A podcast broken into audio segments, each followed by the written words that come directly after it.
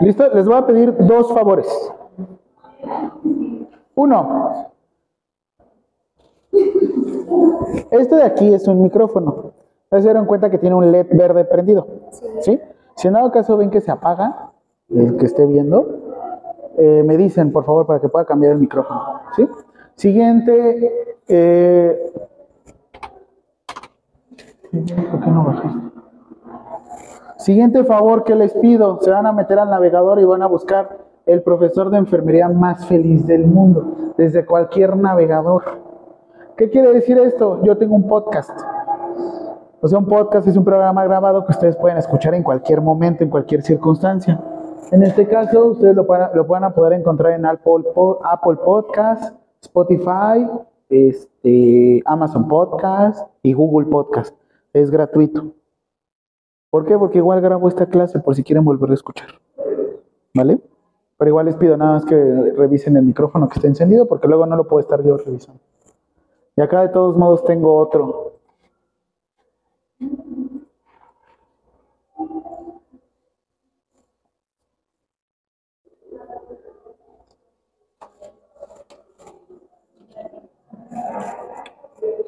Yo les voy a hablar acerca de algo que se llama de aspectos normativos en el área de enfermería. No, no me voy a ir a las normas oficiales mexicanas. Sí, porque están todas. ah. ¿Cómo no? Luego, luego se les dio el gesto. Normalmente yo tengo una frase que dice, el que no conoce a Dios, a cualquier norma le reza.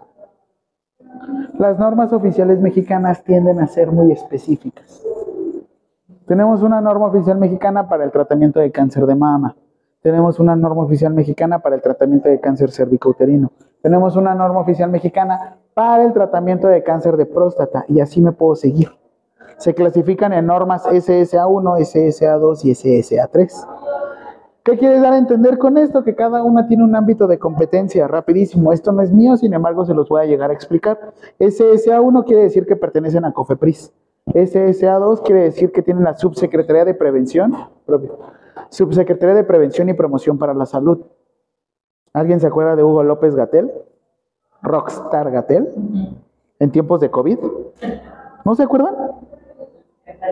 Sí, que salía a darnos el informe a las 6 de la tarde, 6 y 7 y a las 9 de la mañana en la mañanera.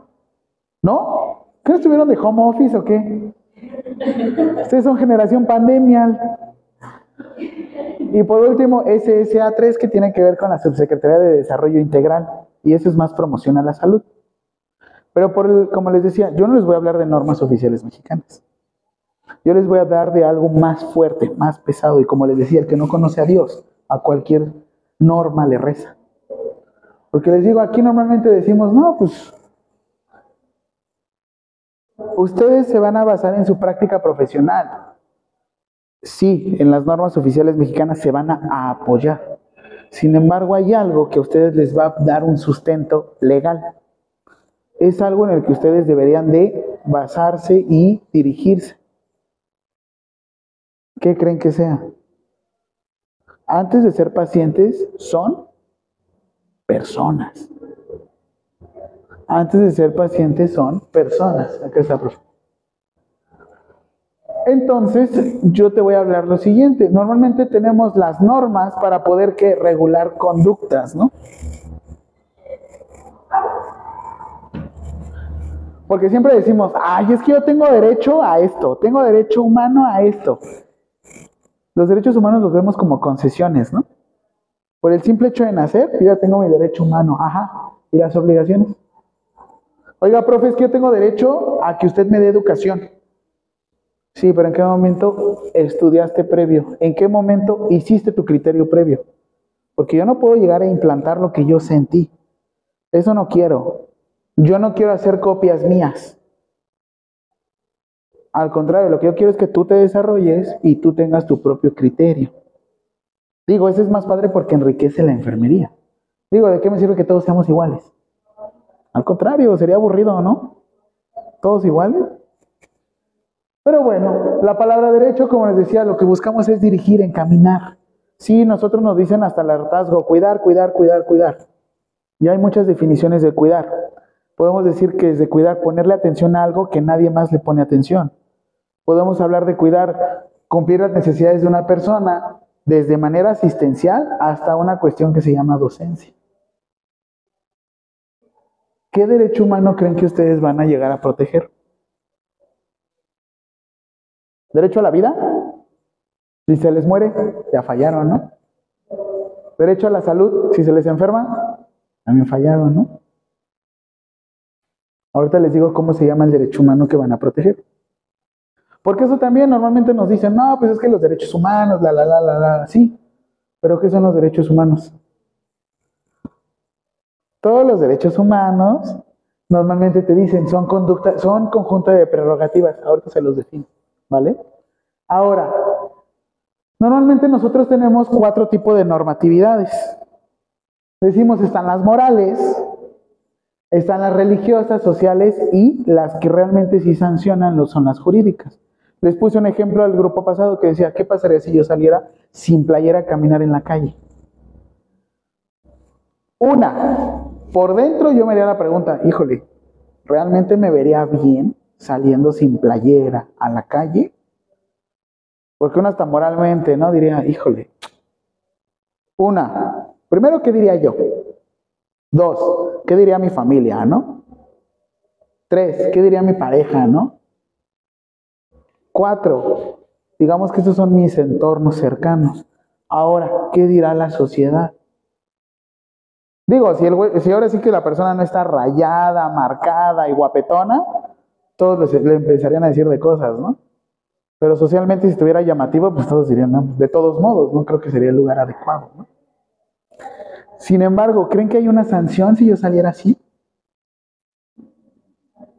A menos de que una persona te diga, oigan, es que, a menos de que una persona que estuviera, por ejemplo, sin playera, ya estuviera haciendo alguna conducta en el cual ya me estuviera afectando. Si ya me está afectando, tú dices, chin, o sea, independientemente de que no trae playera, es un agravante, me está, así que me está violentando mis derechos.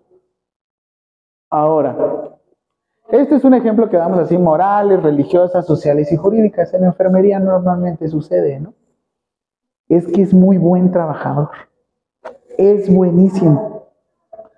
Sin embargo, a veces decimos esto, no tiene los modos. Está bien, pero moralmente él sabe que está haciendo bien su trabajo. De manera jurídica estás cumpliendo con tu trabajo. De manera social dicen, híjole, es que no me gusta la forma en cómo se dirige, sin embargo, así es como él trabaja. A ustedes los van a procesar por tres cosas. Hecho, acto y omisión. ¿Les suena el yo pecador? Hecho, acto y omisión. Y ahorita se los explico mejor con una frase más, más adelante, ¿vale? Ahora, ¿cómo se van a clasificar rapidísimo las normas? Le decimos lactus sensu y stricto sensu. Lo que buscan es, por ejemplo, una regla de, comportamiento obligatoria, sí o no. Es como les decía en enfermería. Se supone que antes de ser antes de ser pacientes son personas. Obviamente, si tú estás manejando la información adecuada para ellos, no hay tema. Simplemente, una, no quiten la dignidad. ¿Cómo quitamos la dignidad? No te preocupes, ahorita te enseño cómo se quita la dignidad porque es muy fácil.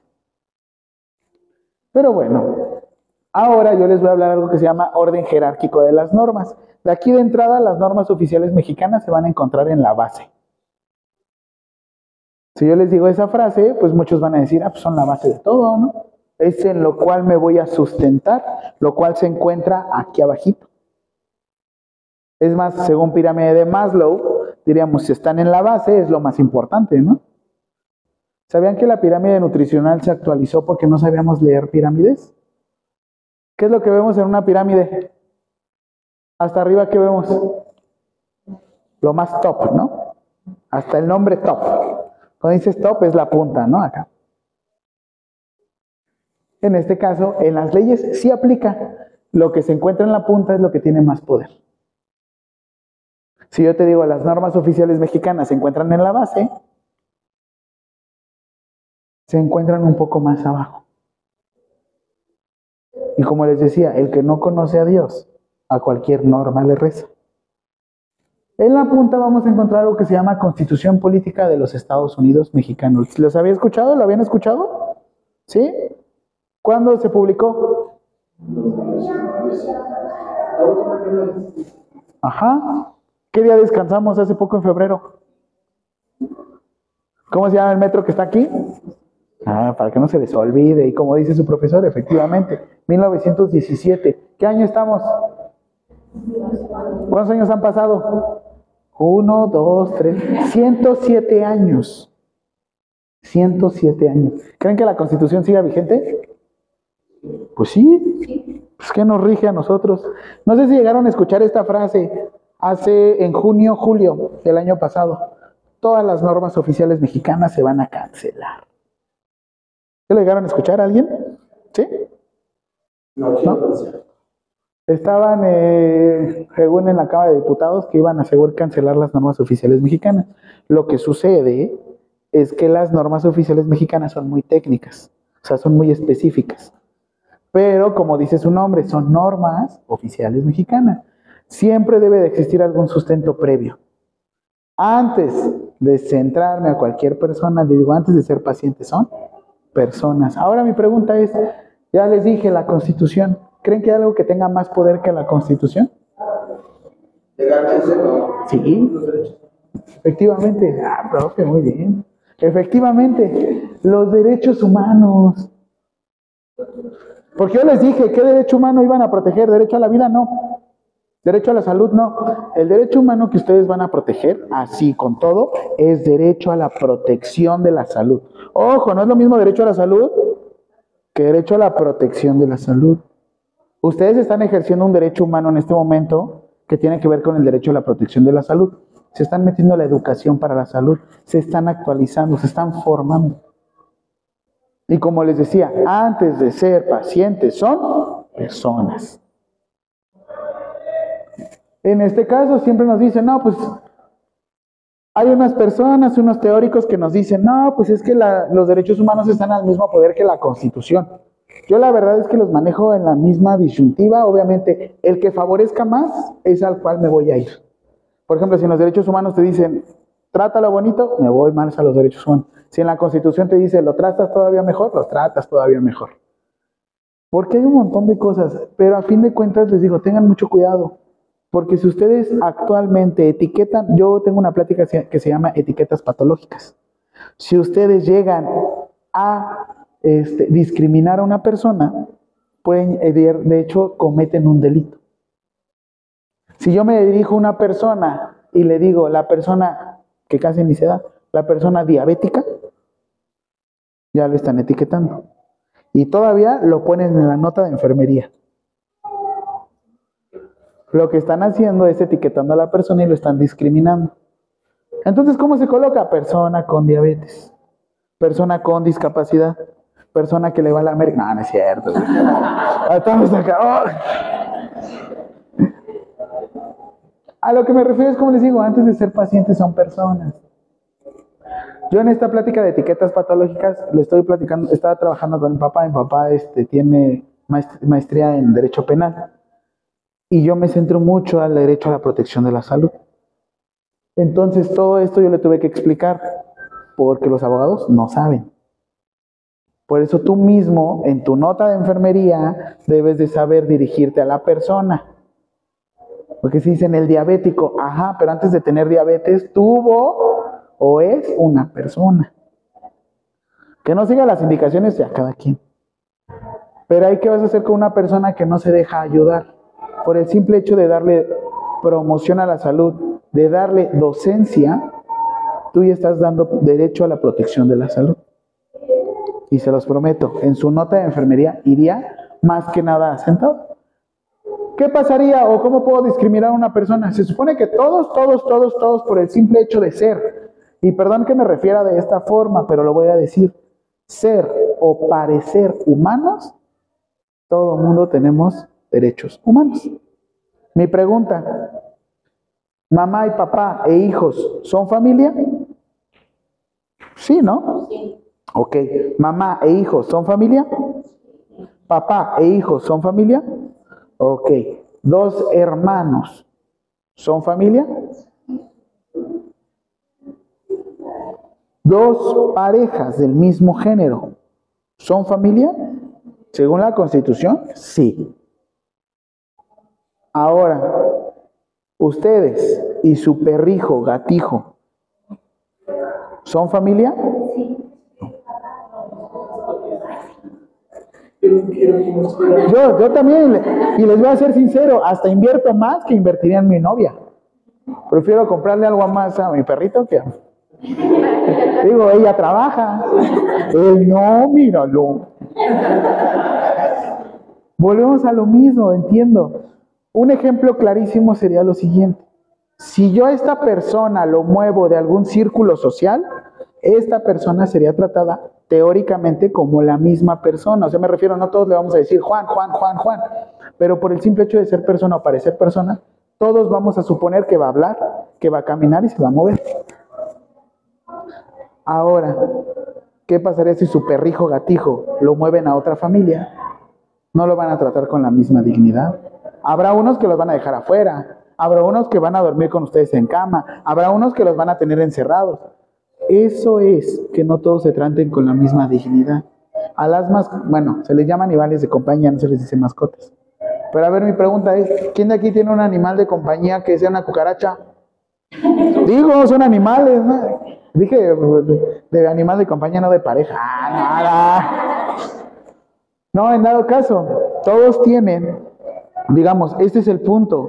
Siempre decimos, no, pues es que los animales, ajá.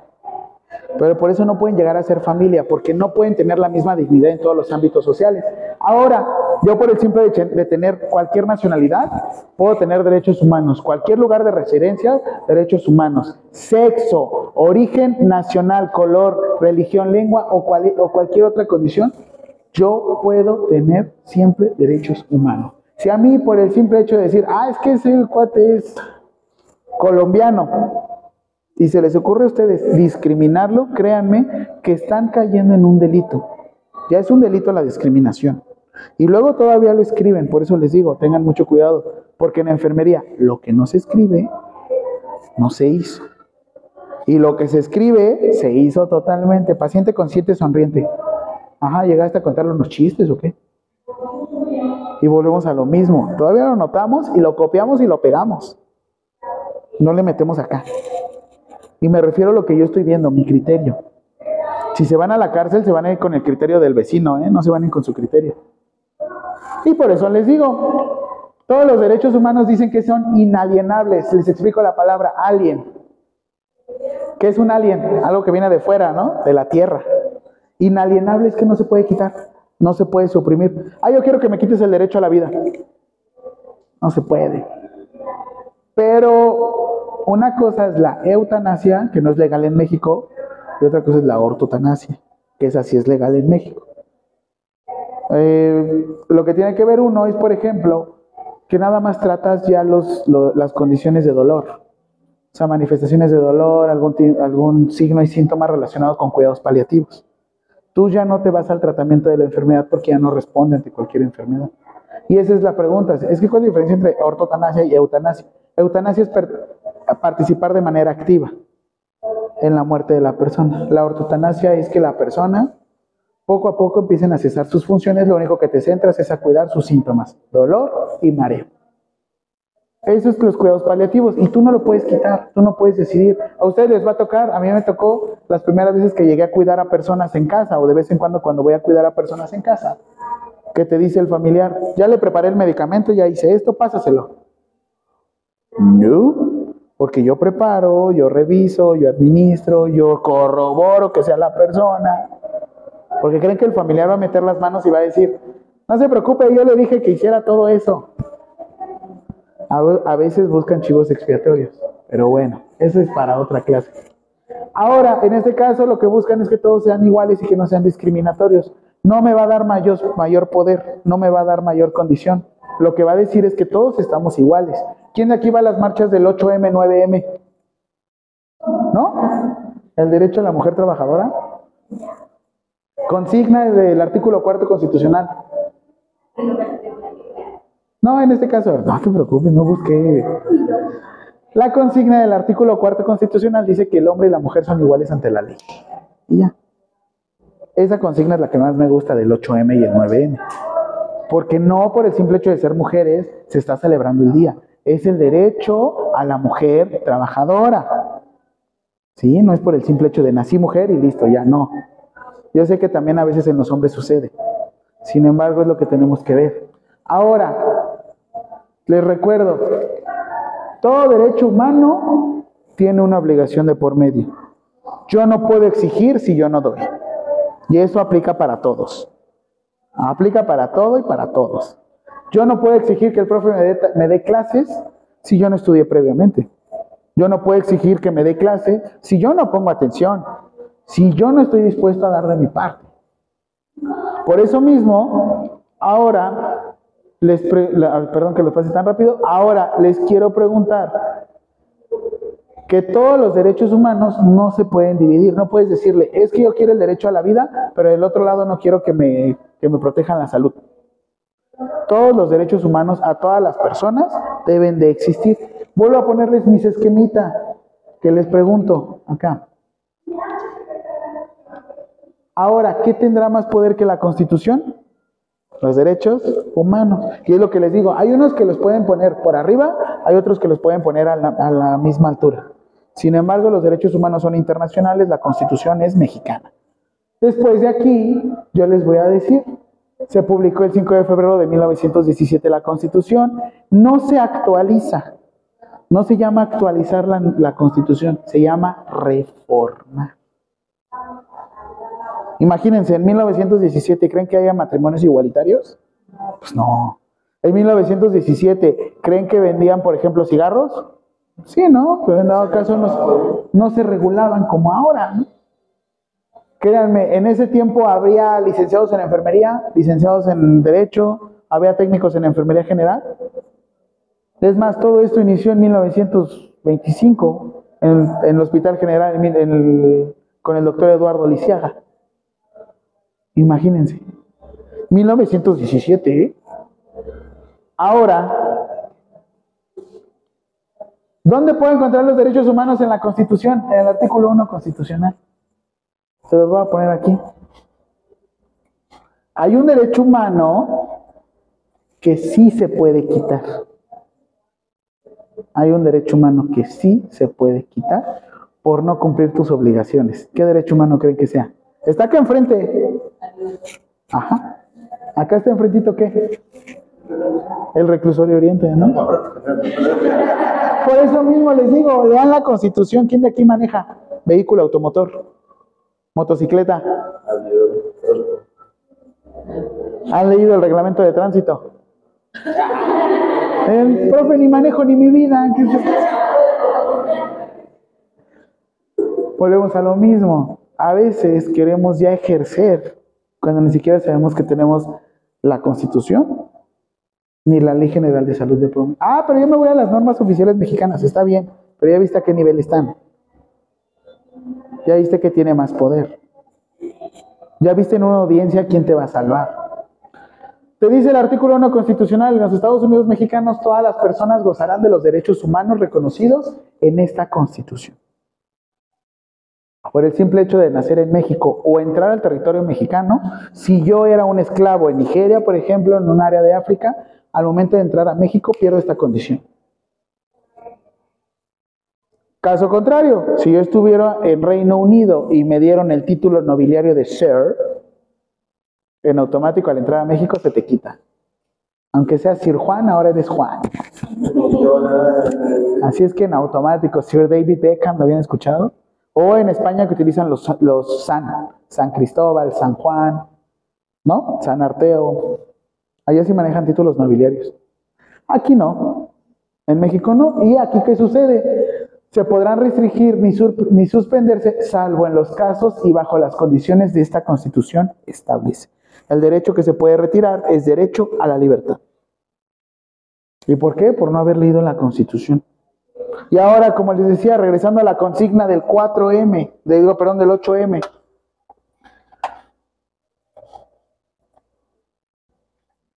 Artículo cuarto constitucional. El hombre y la mujer son iguales ante la ley. Esta ley protegerá la organización y el desarrollo de la familia. Por eso les hacía la pregunta, hombre y mujer serán familia, hombre y hombre serán familia, mujer y mujer serán familia. ¿Sí? ¿Por qué la familia? La familia es el primer núcleo donde nos desarrollamos. Hay sanción cuando la familia te dice algo, oye, no cumpliste tus, tus funciones. Es raro, ¿no? En Código Civil sí existe, ¿saben? Una sanción. Cuando tú como hijo no haces lo que te pide tu papá. No te denuncian, no te agarran a cachazos, ¿no? Y ahora, artículo cuarto constitucional, cuarto párrafo establece, toda persona tiene derecho, y así se llama el derecho humano, derecho a la protección de la salud. No lo estoy inventando yo, así está en la Constitución. Y de la Constitución te dice, la ley definirá las bases y modalidades para el acceso a los servicios de salud. ¿Qué ley creen que está basando? La ley definirá las bases. Ley General de Salud. Esa es la ley la cual a partir de ahora ustedes también van a seguir. Y es más, hasta la misma ley viene una definición de salud. ¿Cuál es su definición de salud?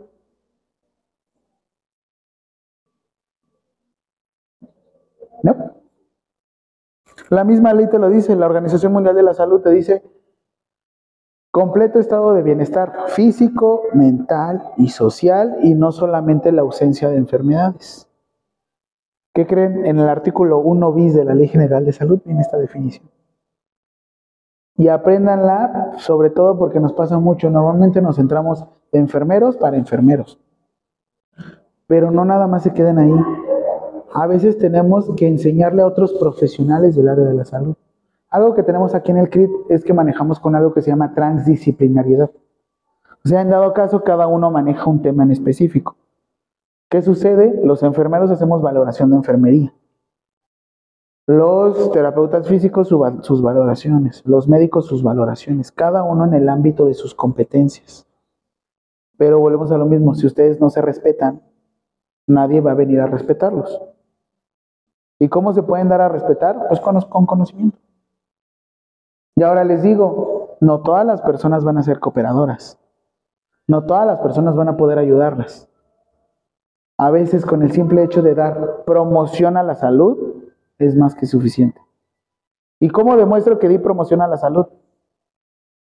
Lo escribo. Manejo evidencias. Les digo, yo por eso a veces grabo las clases. ¿Qué es lo que hago? Normalmente grabo mis clases sobre todo para volverme a escuchar y saber si en alguna condición la regué. Porque eso también, el que no está dispuesto a retroalimentarse no puede mejorar. Lo que no se, pide, lo que no se mide no se puede mejorar. Digo, si antes mataba cinco, ahorita mato tres, ¿no? No, no es cierto. Y ahora, como les decía, en dado caso, todo lo que no esté publicado en el diario oficial de la federación, es muy difícil que lo puedan seguir. Pero es que es internacional, sí, sí, pero nada como lo mexicano, nada como lo nacional. Aprendan que seguir. Ahora, ¿qué sucedió con las normas oficiales mexicanas? Lo que estaban diciendo es que se iban disque a cancelar, no se pueden cancelar. Lo que sucede es que tenemos una normatividad superior, la cual nos va dirigiendo. Y les decimos, tenemos normas hasta para lo que no, ¿eh? Como les decía, cáncer de mama, cáncer de cervicouterino, cáncer de próstata, tenemos para inmunizaciones, tenemos un montón de normas oficiales mexicanas y guías de prácticas clínicas. Ahora mi pregunta, ¿cuál creen que tenga más poder, una guía de práctica clínica o una norma oficial mexicana? ¿Por qué?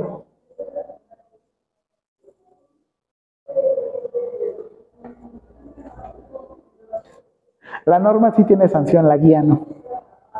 La guía te dice, puede que lo hagas de esta forma, pero las normas sí tienen una sanción de por medio. Y tengan mucho cuidado, sobre todo porque en el área de enfermería, ahorita tuvimos una situación en la cual mucha gente quiere estarse canalizando entre ellos, estar haciendo este tipo de procedimientos. Tengan mucho cuidado, sobre todo porque el manejo de sangre también, si no saben qué hacer con la sangre, constituye un delito. Por favor, cuídense mucho, ¿vale? ¿Dudas hasta aquí? Muy bien. Pues, es que dicen, si no hay sangre no se aprendió nada. Ah, ok, nada más tengan cuidado. Pero bueno, como les decía, mi nombre es Jaime Alvarado y estoy a cargo de la coordinación de enfermería. A mí me toca ver todo esto relacionado al derecho a la protección de la salud. Tenemos que ver más arriba. Está bien, especialícense y se van a hacer fregones, sí. Simplemente sepan de dónde venimos y hacia dónde vamos. Porque si no sabemos, nos vamos a hacer un revolvedero. Y luego ni vamos a saber cómo defender la enfermería. Y digo, es súper padre el concepto que manejamos en enfermería, sobre todo porque cumplimos las necesidades de una persona a veces sin hacer nada. ¿Cómo que a veces sin hacer nada? No. A veces por el simple hecho de dar la información adecuada en el momento oportuno, una de dos. O le mejoras la calidad de vida o se la empeoras. Recuerden que la familia va a entender lo que ustedes quieran, ¿eh? Les va a decir, ah, él dijo que me tomara el medicamento cada seis horas. No, señora, le estamos diciendo que cada vez que usted tenga algún malestar, por favor, lo notifique y nos avise. Ah, no, yo me sentí mal ahorita y a la media hora me volví a tomar otro. Pero es que así lo dijo. ¿Dónde lo asentaron? ¿Dónde lo escribieron? Por eso está el plan de alta. Nada más copien y peguen, ¿eh? A la próxima. O si van a copiar y pegar, déjenlo bonito desde un principio para que cuando copien y peguen nada más editen unas cosas. No trabajen pesado, trabajen inteligente. ¿Vale? ¿Dudas hasta aquí? Ya terminaron su recorrido ahí abajo, ¿no? Ah, miren, con ustedes entonces sí me puedo explayar. Es que los de allá abajo tuve que terminar. Les voy a mostrar esto rápido.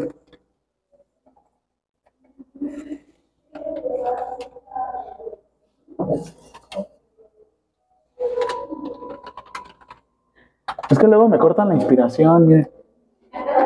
Sí, tengo que ser como muy breve con ustedes.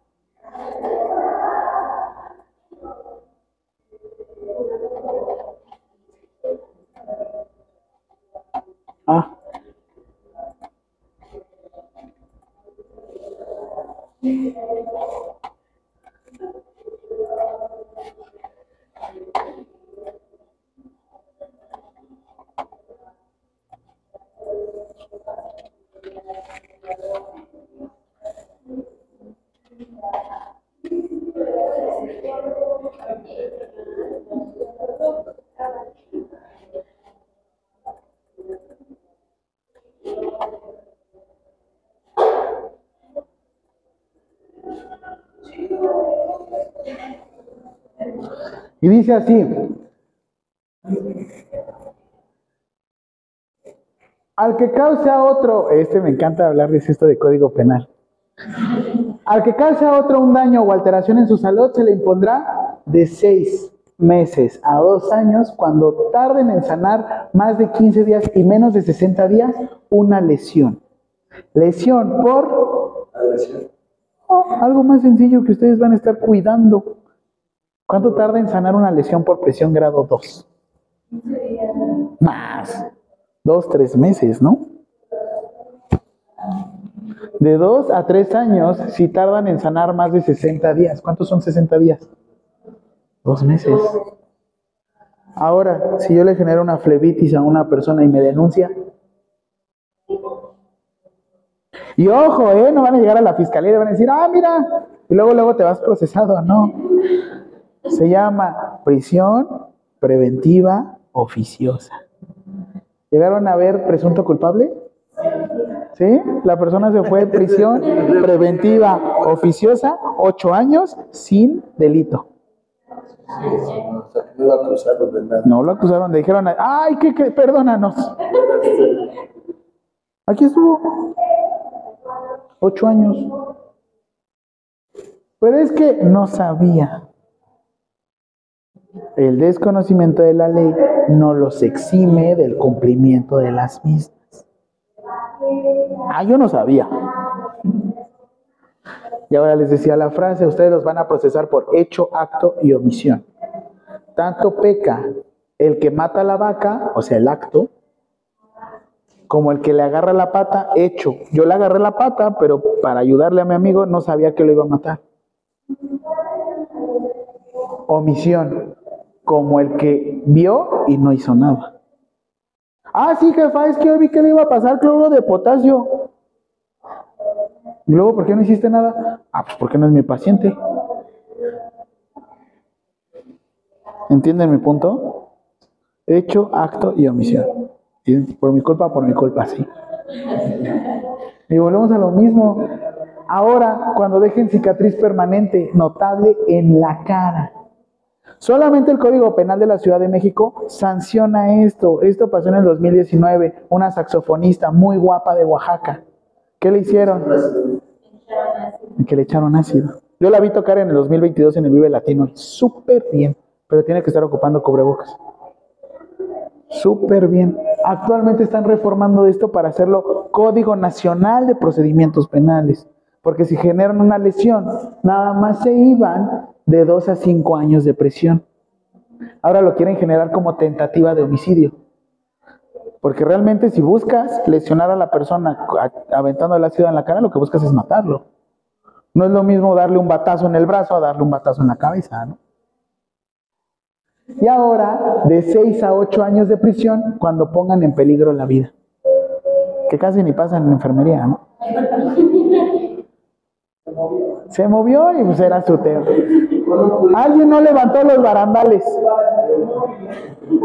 Alguien no levantó los barandales. ¿Por qué? Pues es que no es mi paciente. Sí, pero tú no hiciste nada. Y volvemos a lo mismo, por el simple hecho de que tú sabes y saben muchas cosas en enfermería, no tomaron las decisiones adecuadas.